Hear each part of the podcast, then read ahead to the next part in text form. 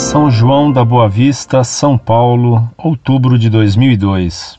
Gostaria de saber do senhor por que a Igreja Católica hoje permite que maçons tenham algum cargo dentro da igreja, sendo que estão em pecado grave e não podem se aproximar da Santa Comunhão. Mesmo assim, alguns padres não ligam para o que acontece. Na minha paróquia tem maçons que têm cargos e às vezes fico indignado.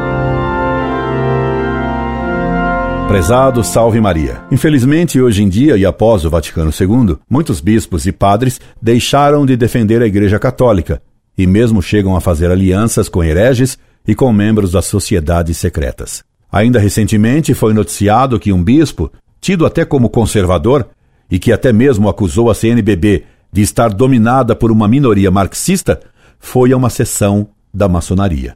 A notícia tal qual foi publicada pelo jornal República de Itu no dia 17 de agosto de 2002, tinha a manchete: Loja maçônica realiza a sessão magna. Itu, a loja maçônica Regente Feijó III, realiza terça-feira às 20 horas uma sessão magna pública.